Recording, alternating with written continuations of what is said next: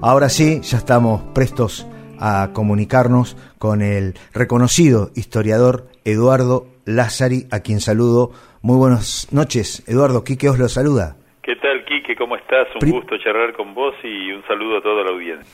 Eduardo, hoy se conmemora eh, el fallecimiento de don Martín Miguel de Güemes. ¿Quién fue don Martín Miguel de Güemes? ¿Qué es lo que hizo por nuestra una, una fecha emblemática porque, si me permitís contarte una anécdota personal, yo tenía una abuela asturiana que ella, cuando uno le preguntaba la edad, en vez de decir, como decimos nosotros, tengo 56, tengo 35, tengo 20, ella decía, voy por los 56, o sea, siempre decía, voy por el año siguiente. Y eh, con esa anécdota quiero decir que eh, hoy se cumplen 199 años de la muerte de Güemes, es decir, que ya vamos por los 200. Y esto lo relaciona con los 200 años de la muerte de Belgrano, estos dos hombres, uno como jefe del ejército y el otro como jefe de la vanguardia del ejército del norte, que fueron los que evitaron la caída de la Argentina, que todavía no era tal, cuando San Martín eh, cruza a, a Chile. Entonces, hablando de Martín Miguel de Güemes, el salteño por antonomasia, el gran héroe de la independencia del norte argentino, un hombre que nace en un hogar acomodado de Salta, su padre era el tesorero real de la gobernación y que, eh, bueno, fue criado con eh, mucha ilustración, es decir, el padre era un hombre con mucha preparación intelectual, Martín Miguel comienza a leer y a escribir muy joven, eh, todos sus hermanos, incluso sus hermanas mujeres, también leían y escribían, lo cual era una, digamos, excepción a la regla en aquel tiempo. Este muchacho que desde muy niño eh, despuntó el gusto por lo militar, se va a enrolar en, un regimiento que tenía un destacamento en Salta y en 1805 parte hacia Buenos Aires donde comienza la primera gran anécdota de su vida porque en medio de las eh, operaciones militares de la Reconquista una bajante del río de la Plata deja encallada una nave inglesa, la Justine, y en uno de las pocas veces en la historia de la humanidad, en esto parece una exageración, pero van a ver que no es así, él hace una carga de caballería con su destacamento y toma una nave, es decir, pocas veces una carga de caballería logra hacerse de una nave eh, enemiga, ¿no? Bueno, este fue, digamos, como el gran debut, el gran estreno de Güemes en la historia grande de los argentinos. Eduardo, una nave con 100 hombres a bordo y con 26 cañones eh, red tecnológicos para la época, ¿no? Exactamente, sí, sí, sí, una nave de guerra, sí, muy, muchas gracias por la aclaración, porque, digamos, no, no, no era ir a tomar una chalupa, no, no, no, una nave que estaba y la tomó eh, a caballo, ¿no? El solo hecho, yo siempre digo que el cine argentino y la televisión argentina eh, no aprovechan estas historias que son tan potentes, porque qué desafío es filmar un ataque de caballería a un barco, ¿no es cierto? Después él va, vuelve a su tierra, eh, en un momento dado sufre eh, golpe de la muerte de su padre, que era una personalidad muy ilustre, y la guerra de la independencia lo encuentra en eh, Salta. Allí rápidamente cuando se organiza el ejército del norte él se suma y eh, va a tener una acción muy destacada eh, en la primera gran batalla de la guerra de la independencia que es la batalla de Suipacha. Ahí aparece en el parte de la batalla nombrado Güemes por su valentía. Hombre conocedor de su tierra, eh, se va haciendo, digamos, eh, importante su figura y por un hecho de indisciplina que no ha quedado muy claro para la historia, Belgrano lo manda a Buenos Aires, y eh, eh, retorna a Salta en un hecho histórico muy relevante que es el encuentro de San Martín y Belgrano en la posta de Yatasto, la única vez que San Martín y Belgrano se vieron y que eh, Güemes es testigo de ese encuentro porque él va con el, eh, digamos, la comitiva de San Martín.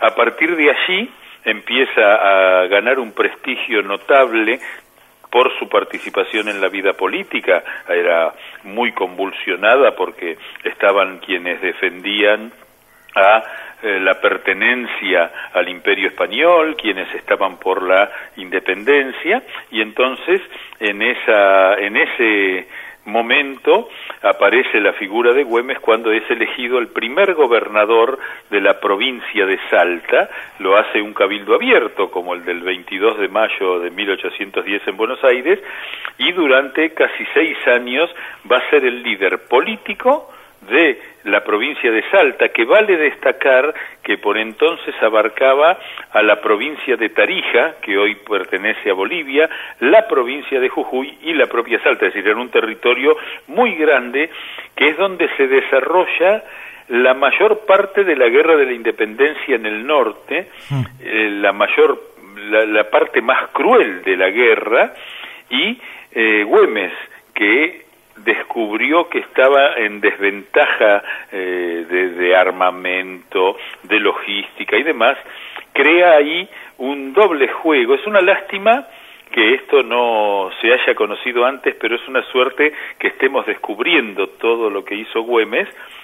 Él divide la guerra en dos partes, la guerra de recursos, es decir, era muy eficiente no dejando nada, ¿eh? lo que en Europa se llamó la guerra, la tierra arrasada, Güemes no dejaba nada en manos del enemigo, con lo cual el avance del enemigo se hacía muy duro, la guerra de recursos. Y por otro lado, la guerra de guerrillas. Él llegó a mover siete mil hombres. Oh. Esto, esto habla de la magnitud del ejército de los Andes, tenía cinco mil hombres, ¿no? Sí, sí. Y eh, esos hombres que eran jinetes expertos que lo esperaban en la parte de la cresta de las quebradas y cuando el ejército enemigo avanzaba se lanzaban con sus guardamontes rojos, sus ponchos rojos y gritando salvajemente sobre el enemigo. Entonces los españoles le pusieron el nombre que ha quedado hasta hoy los infernales de Güemes. ¿No? Y, quisiera darte eh, tres cifras que marcan lo que eso fue. La primera es que eh, esto la historia argentina es muy injusta al no recordarlo. El ejército regular del Perú, que era el español, que, que, estaba asentado en lo que hoy es Bolivia, el Alto Perú, nueve veces intentó invadir Salta para luego avanzar sobre Córdoba y caer sobre Buenos Aires. Vale la pena recordar que en ese momento el único proceso revolucionario que seguía en pie, hablo de 1816, el tiempo de nuestra independencia, era la revolución que había nacido en Buenos Aires. Es decir, la revolución de Santiago de Chile había caído en manos de España, la de Nueva Granada en manos de España, la de México, es decir, estábamos solos solos, solos, ¿no? Y Güemes frenó esas nueve invasiones, ¿eh? después, eh, si se cuentan los combates que están registrados, combates que van desde vanguardias de 20 hombres contra 50 hasta la batalla de Puesto del Marqués, que es la más grande de las batallas donde pelearon 3.000 hombres, los combates son 290. Por eso yo recomiendo ver una película del cine argentino histórico muy valiosa que se llama Güemes, la tierra en armas, de Leopoldo Torre Nilsson con Alfredo Alcón y Norma Leandro, casi nada. que se puede ver por YouTube, e incluso si uno tiene la posibilidad de buscarla en, en su red de cable suele aparecer, donde eh, el título me gusta porque es La tierra en armas, es decir, Güemes logró que hasta los árboles se pusieran de su lado para combatir al invasor. Qué qué extraordinario. Bueno, la verdad que es un gusto, Eduardo, escucharlo eh, o escucharte y acudiremos más seguido a que nos metamos en la historia porque de alguna manera la vemos en la radio, aunque parezca eh, incompatible, pero la vemos. Usted está hablando, lo está contando o lo estás contando y, realmente sentimos, parece estar viéndolo. Así que más que agradecido, Eduardo. Bueno, yo te agradezco mucho a vos que me hayas tenido en cuenta y eh, me, gustaría decir que a, Salta le costó 110 años hacerle el monumento a Güemes. Y a la Argentina le costó 200 años convertirlo en un héroe nacional. Así que eh, estamos viviendo un buen tiempo en estos raros tiempos de la pandemia, que es el de ubicar a un personaje histórico muy relevante en el lugar que merece. Esperemos que se pueda seguir haciendo con otros personajes y yo quedo desde ya a disposición de ustedes para cuando lo quieran. Es para mí un gusto eh, eh, poder ser requerido por aquello que me gusta. Así que muchas gracias y este sábado me permito recomendar que hay que ponerse la escarapela aunque estemos en casa mm. y un saludo a la bandera, cantarlo o escucharlo para conmemorar los 200 años de la muerte del general Belgrano. Eduardo, te voy a pedir alguna red social para que la gente pueda eh, seguirte, interiorizarse. Bueno, eh, yo tengo una página web que es bastante sencilla porque es www.eduardolazari, todo junto con doble z, Ahí están todas las actividades que estamos haciendo, muchas en las redes por este tiempo que vivimos. Y si no, hay una, eh, es fácil, arroba Eduardo Lázari, también todo junto con doble Z, en Twitter y en Instagram, Eduardo, eh, arroba Eduardo Lázari, ok.